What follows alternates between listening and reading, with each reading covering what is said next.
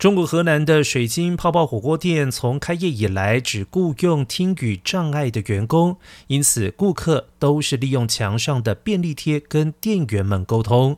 老板们也为了员工的安全，甚至特地将瓦斯炉改为电磁炉，为听语障碍者提供就业机会。老板娘表示，因为自己从小出生在听语障碍的家庭，使用手语跟父母亲对话，对她而言是很稀松平常的事。不过，她也理解听语障碍人士在社会上以及工作上的不便，因此希望尽己所能帮助身边有需要的听语障碍朋友。